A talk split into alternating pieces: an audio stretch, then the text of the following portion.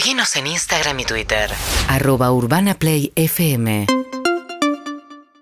7 y 32 de esta Gracias, mañana. Javier. Gracias, Javier. Bien, crecen las estafas este, digitales. ¿eh? Sí. Es increíble cómo, digamos, ves caer gente que te parece que nunca va a caer, ¿no? Desde de diversas maneras. Hay una, hay una que tiene que ver con los cortes de luz, a prestarle mucha atención con eso. Te llega un mail y te dice que tenés una deuda con el Sur o con el app. Sí. Y que hagas un clic en el link, es una deuda chica, que hagas un clic en el, en el link y este, la saldás las deudas. Claro, con el susto que tenés con los cortes de luz, te dicen, che, tenés una Claro. deuda con Edesur, trata de ¿Sabe cómo pagarla. pago ya? El mismo. Pago ya. Entrás, dejás los a datos un y de rollo ahí. que hace tres días que no tiene luz Sí, es capaz de pagar. lo mismo. Ey, obvio. Bien, vamos a hablar de esto con Gustavo López, que es vicepresidente del ENACOM, que es el ente de comunicaciones que regula estas cuestiones. ¿Qué tal, Gustavo? Buen día.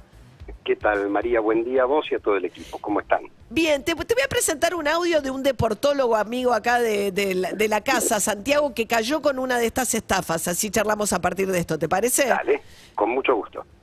Mi nombre es Santiago, eh, me ocurrió que tenía eh, unos cargos eh, duplicados de Netflix en el resumen de tarjeta, por lo cual quise hacer el reclamo, entré en la aplicación, no tenía un teléfono donde eh, llamar, entonces eh, puse en Google Netflix, teléfono, contacto y me llevó una página en la cual había un botón de WhatsApp, eh, me llegó un WhatsApp eh, pidiéndome un, como bien escrito como corporativo, pidiéndome mi nombre y mi, y mi número de documento.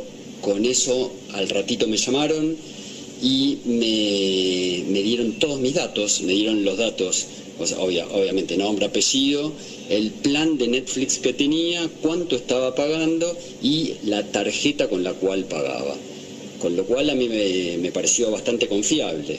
A partir de ahí eh, me dieron un eh, link para seguir y con ese link me ocurrió que nada, que me vaciaron la cuenta del banco. Eh, fui a hacer la denuncia al banco, fui a hacer la denuncia a la policía, hice todos los pasos que me dijeron, tengo que esperar ahora eh, un mes para que el banco determine si es algo que se puede devolver o no, si eh, evidentemente harán una investigación. Y a posteriori de eso intenté eh, nuevamente entrar a la página y estaba seguía activa, apreté el botón de Netflix, otra, obviamente no, no di todo lo, no seguí las indicaciones, pero me volvieron a llamar en dos o tres oportunidades, con lo cual la página sigue activa y siguen cometiendo esta acción fraudulenta. Ahí va. Eh, Una de tantas modalidades que escuchamos y en las que dejan muy a la intemperie a las víctimas, porque después el banco dice, ¿yo qué tengo que ver, no? ¿Quién se hace responsable, Gustavo? Sí, eh, es así. Mira, eh, a ver, hay distintas maneras de, estafar. Lo primero que uno tiene que decir es que no le tiene que dar ningún dato absolutamente a nadie. Eh, ningún dato a nadie. Eso como premisa. Eh, nosotros ahora hemos implementado, digo, porque hay estafas donde, por más código de seguridad que vos le pongas, si vos sos parte del mecanismo, es inevitable. Es decir, si a vos te mandan un mensaje y te dicen, le, le acabo de enviar un código que usted me lo tiene que reenviar así de esa manera, yo le doy el turno para tal cosa, bueno, ya está, caíste en la trampa porque no hay que dar, eh, digo, para ningún trámite te tienen que mandar ningún código, eh, digo, para trámite de vacunación, para trámite de ANSES, para trámite de ningún organismo público, te mandan ningún código para que vos se lo reenvíes para validar una operación, porque es allí donde lo que te hacen es te cambian la tarjeta, te cambian la tarjeta telefónica. Ahora bien, Sí, ahora hay un tema acá, ¿no? Porque uno entiende, de- primero que es contraintuitivo, porque se supone que uno llama de atención al cliente para que te solucionen problemas, que no es que uno está en guardia frente a atención al cliente. Obviamente no Sí. estás hablando con atención al cliente, estás hablando con un estafador. Ahora, el gran problema que me parece a mí que sí tiene que ver con la regulación, si yo en el buscador pongo Netflix y la primera opción que me aparece es un estafador, es porque alguien le paga a Google para estar primero indexado y me hace creer a mí que esa es la página oficial. Bueno, o sea, ahí en ese ahí, ahí en ese caso, ahí en ese caso el, el remedio es judicial Eh, y la justicia a nosotros nos ordena, eh, pero lo tenemos que hacer vía justicia, si no no lo podemos hacer, pero ocurre habitualmente, nos ordena a nosotros que le indiquemos a todos los operadores de internet que bajen esas páginas. Digo, esto lo tenemos cotidianamente, ¿eh?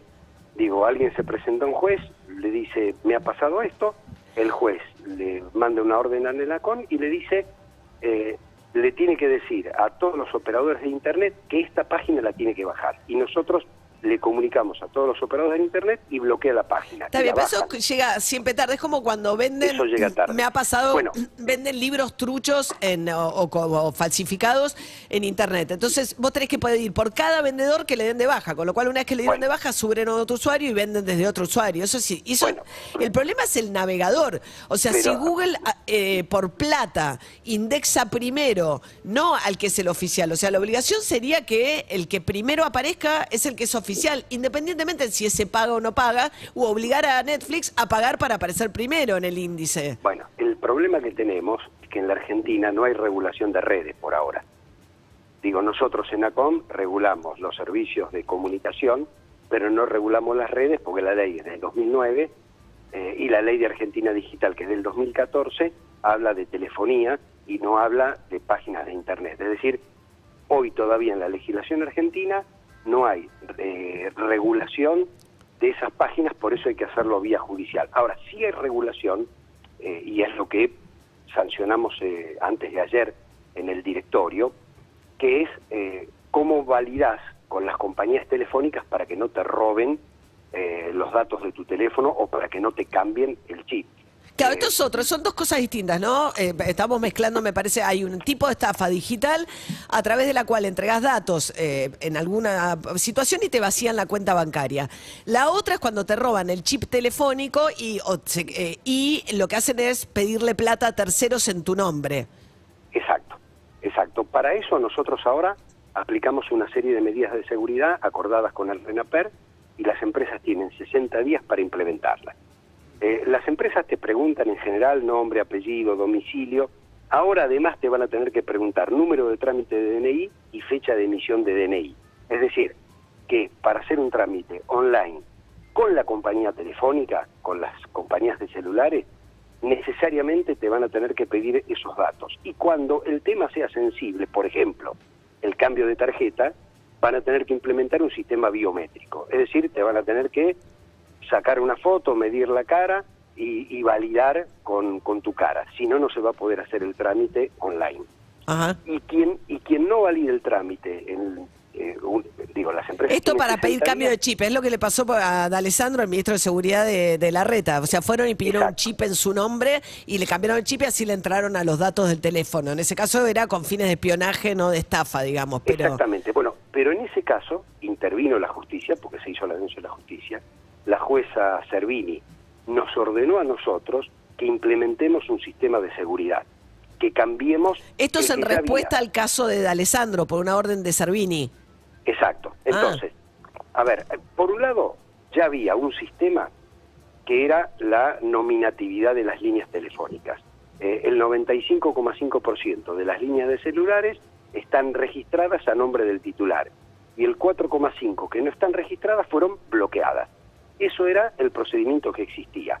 Esto es, bueno, eh, esto era para evitar eh, que te llamen desde un teléfono innominado. Todos los teléfonos están nominados. Cada compañía, si bien el dato es de la compañía, porque es un dato reservado, Claro, poder seguir Sí. el rastro si uno comete un delito con un teléfono. Esa- pero, exactamente. Claro, ahora adicional. Es que está bien, porque para entregarte un documento te- hay muchas cosas que son delicadas que te la entregan solo si verifican que la persona que la está pidiendo o quien la recibe sos vos Bueno. mismo. Entonces, entregarte un chip como- de celular es lo suficientemente exacto, sensible. Como eso, como eso no alcanzaba, Claro. porque, porque digo, el teléfono sabían que estaba tu nombre.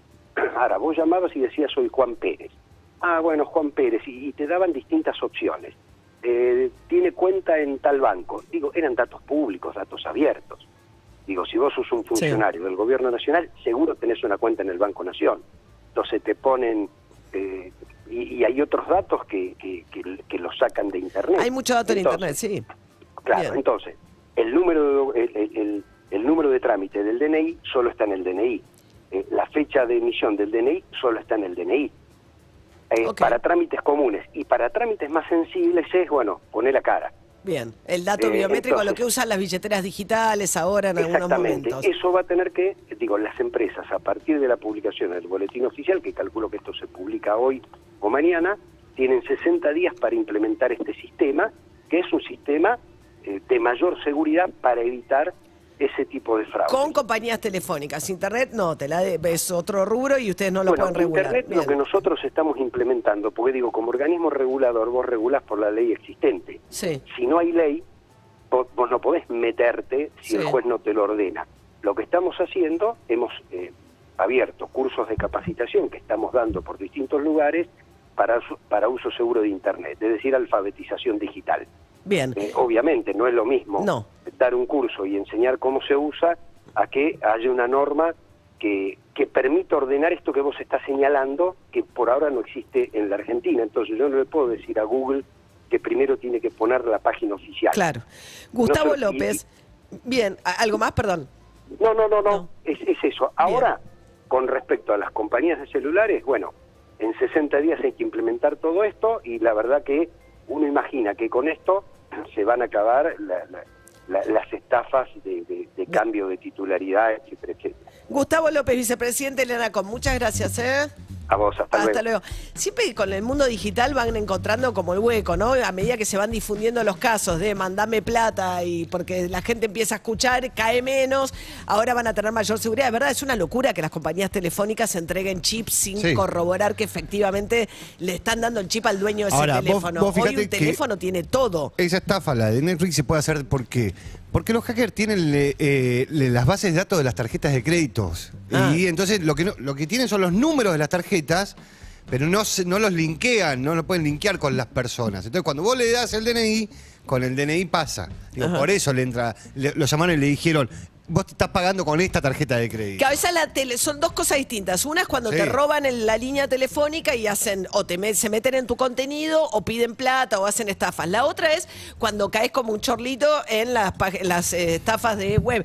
Ahí el problema es que no tenés que suponer que lo que aparece primero, y aunque parezca oficial, esa es la página oficial del, del servicio o la empresa a la cual te querés dirigir. De hecho, en este caso eh, también cayó la primera mujer, eh, Marcelo Tinelli y Soledad Aquino. Ah, le cayó pasó lo mismo De con lo Netflix, mismo con total. Netflix. Ella buscó teléfono de Netflix en Google y en la primera búsqueda era un estafador. Ella llamó y le vaciaron la cuenta. 7 y 44 de la mañana.